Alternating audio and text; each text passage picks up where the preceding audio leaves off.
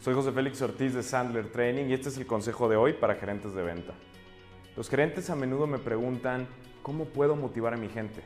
Si bien aprecio que me tengan la confianza para hacerme este tipo de pregunta, es una pregunta incorrecta.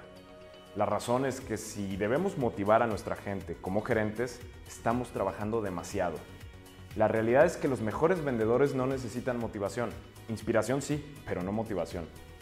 Hay tres formas principales de motivación. Una vez que comprendemos cómo funcionan, puede ser de gran ayuda para nosotros como gerentes utilizar la forma correcta en la situación correcta. La primera forma es la motivación por miedo. La motivación por miedo es eficaz y funcionará durante un tiempo, pero el problema de amenazar a alguien con su trabajo o recortes salariales o lo que sea es que tienes que aumentar constantemente el nivel de miedo para conseguir la motivación para trabajar. Y con el paso del tiempo la gente se vuelve insensible a la motivación por miedo.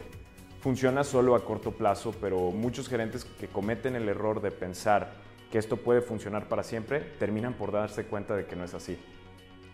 También tenemos la motivación por incentivos, basada en las ganancias. Podría ser dinero que el vendedor ganaría en comisiones, bonificaciones u otras compensaciones.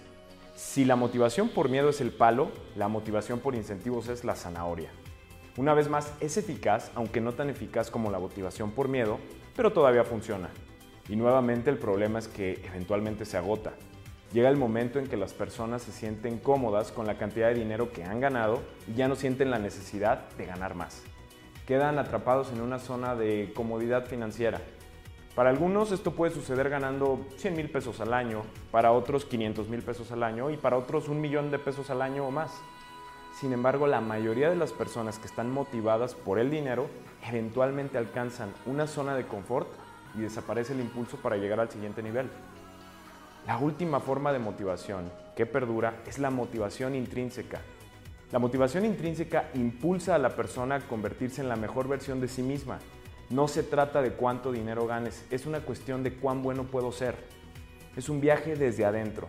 Siempre podemos esforzarnos por ser mejores.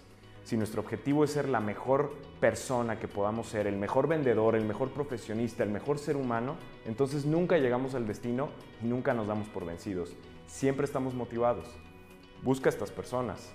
Estos son tus jugadores número uno. Estas son tus estrellas. Independientemente de lo que suceda en su vida, normalmente se recuperan. Cuando contrates a estas personas, no tendrán toda la experiencia técnica que necesitan para hacer su trabajo y no debes preocuparte por eso.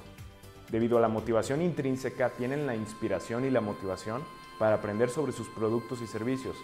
Independientemente de si tienen las habilidades, el conocimiento o la experiencia desde el primer día, estas personas estarán comprometidas consigo mismas a dar resultados.